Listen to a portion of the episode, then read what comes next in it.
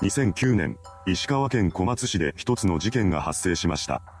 犯行グループの隠蔽工作が常軌を逸したものだったことから事件発覚後に大きな騒動になったようです。この動画ではその事件についてまとめていきます。後に事件を主導することとなる男、島岡佑は野球好きの少年だったようです。島岡は選手として良い成績を残していたようで、中学卒業後は甲子園出場の常連校である帝京高校に入学しました。当然、そこでも彼は野球部に所属しており、レギュラーの座を勝ち取っています。そうして主力選手になった島岡は第67回選抜高校野球大会にて部の甲子園出場に大きく貢献しました。高校を卒業した後の彼は国際武道大学に進学しています。大人になってからも野球はやめておらず、クラブチームに席を置いていたようです。そんな島岡には一人の弟がいました。弟の名前は吉田啓太です。彼も後に事件の加害者となる人物でした。兄の影響を受けていたのか、吉田もリトルリーグの名門チームに所属していたようです。そのようにして野球漬けの少年時代を送っていた兄弟ですが、成人後は地元の不良グループに属するようになってしまいます。そこで兄弟の仲間になったのが本事件において3人目の犯人となる河村浩二でした。彼らは投資詐欺を働くことで多額の金を騙し取っていたそうです。島尾からの手口は単純で、ターゲットに架空の未公開株取引を持ちかけた上で騙された相手から受け取った金を持ち逃げするというものでした。彼らが詐欺グループだということは地元でも有名な話だったようです。一方、後に本事件の被害者となる男性小林和幸さんは実業家として知られていました。小林さんはもともと暴走族の一員だったそうなのですが、大人になってからはダイニングバーの共同経営を始め、制御で金を稼ぐようになっています。当初はこの経営がかなりうまくいっていたらしく、周囲の人々から羽振りのいい人物だとも言われていました。そんな中で小林さんは新たな事業に手を出そうとしています。その事業内容は海外でのアパレル店経営でした。彼は開店資金をダイニングバーの共同経営者から借りて新規事業に動き出します。しかし、出店前にリーマンショックが起こってしまいました。この影響で店を出すことは難しくなり、結局事業を始められないまま借金だけが残ってしまったようです。その額はたちまち1億円近くに膨らんでしまいました。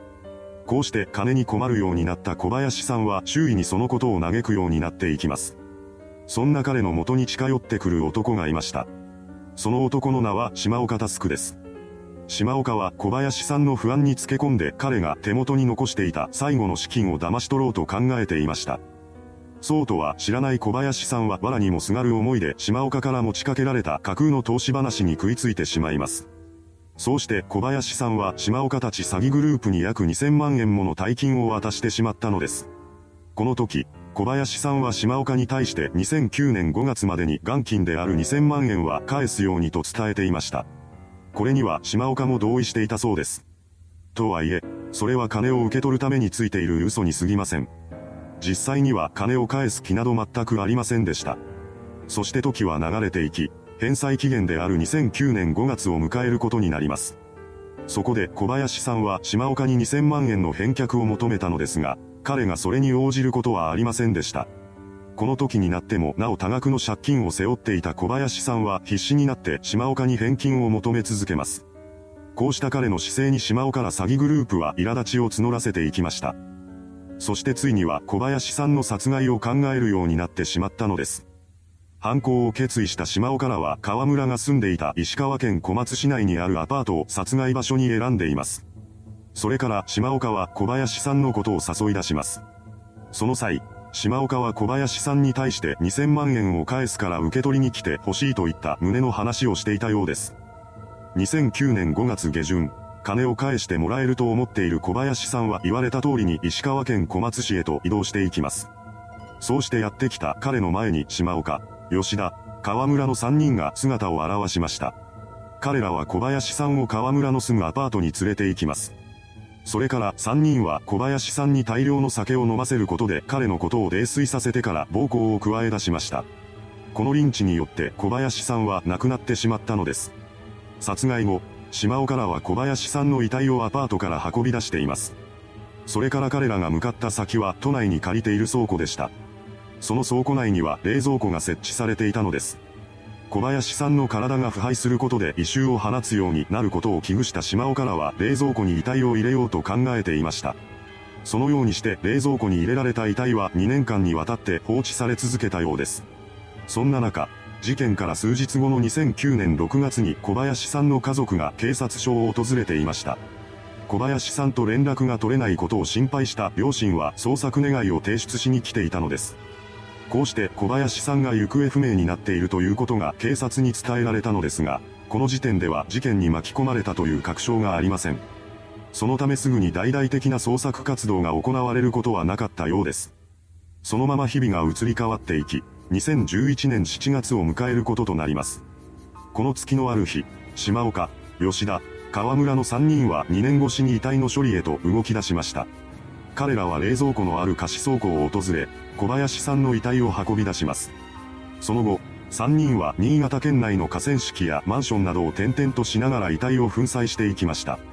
そうして粉々になった遺体を持った島尾からは長野県内の貸別荘に移動します。それから彼らは最終処理に取り掛かりました。3人は遺体をバーベキューコンロで焼いたり、カレーで煮たりしていきました。これによって原型がなくなった肉と骨は新潟県と長野県の山中に捨てられています。このようにして島尾からは何度も場所を変えながら隠蔽工作を重ねていったのです。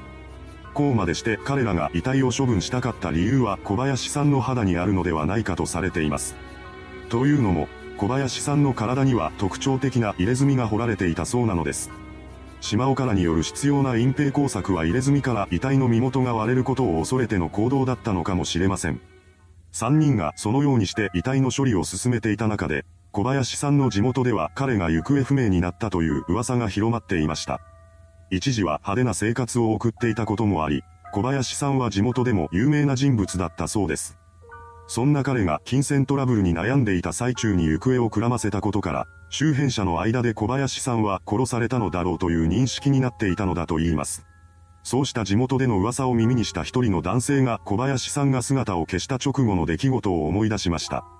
男性は犯人の一人である吉田の知人だったようで、彼からこんな話を聞かされていたのです。兄貴に言われて、人を殺して埋めた。この突然の告白に加えて地元で広まっていた噂を耳にしたことで、男性はことの顛末を理解したことでしょう。彼のように、話をつなぎ合わせていくことで真相にたどり着いてしまう人は他にもいたようです。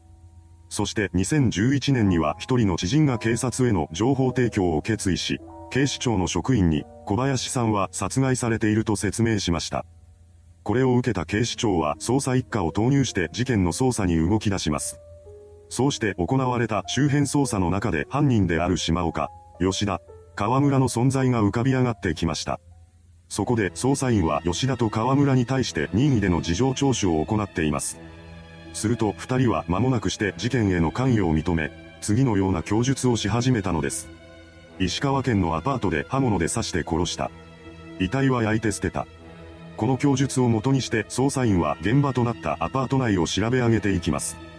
その結果、室内からは小林さんのものとみられる血痕が検出されました。こうして吉田と河村の話が裏付けられていきます。捜査一課はさらなる証拠を求めて遺体を捨てたという山中の捜索に乗り出しました。しかし、どれだけ探しても遺体を見つけることはできません。仕方なく、警察は別の線から証拠集めに奔走します。その中で遺体の処理に使ったという道具を吉田が購入していた事実が確認されました。これらを証拠として警察は事件から3年後の2012年9月28日に島岡、吉田、河村の3人を死体損壊及び死体遺棄の疑いで逮捕しています。吉田、河村の両名は逮捕容疑に加えて小林さんの殺害も認めていました。さらに、それから3日後の10月1日になると、遺体をバラバラにした後カレーで煮たという供述もし始めたのです。この供述によってなぜあれだけ大規模な捜索をしても遺体が見つからなかったのかが明らかになりました。当初は遺体が見つかっていなかったため、完全犯罪にもなりかねないと危惧されていた本件でしたが、吉田と河村が犯行を自供したことで解決に向かい始めます。一方、主犯格である島岡だけは逮捕容疑を否認し続けていました。ですが、彼が犯行に関与していたことは明らかです。その後3人は起訴され、裁判にかけられることとなります。後半の中でも島岡だけは無実を主張し続けていました。これに対して東京地裁は次のように指摘しています。共犯者は一貫して被告人の関与を供述しており、借金の返済を免れるという殺害の動機があるのも被告人だけだ。そして迎えた2013年12月20日の判決公判で東京地裁は主犯格である島岡に有期刑の上限である懲役30年の判決を、重犯である吉田と河村に懲役14年の判決をそれぞれ言い渡しました。いかがでしたでしょうか？衝撃の方法で遺体を処理した犯人たち。金のためにそこまでの強行に手を染める彼らの存在は異常としか言いようがありません。それではご視聴ありがとうございました。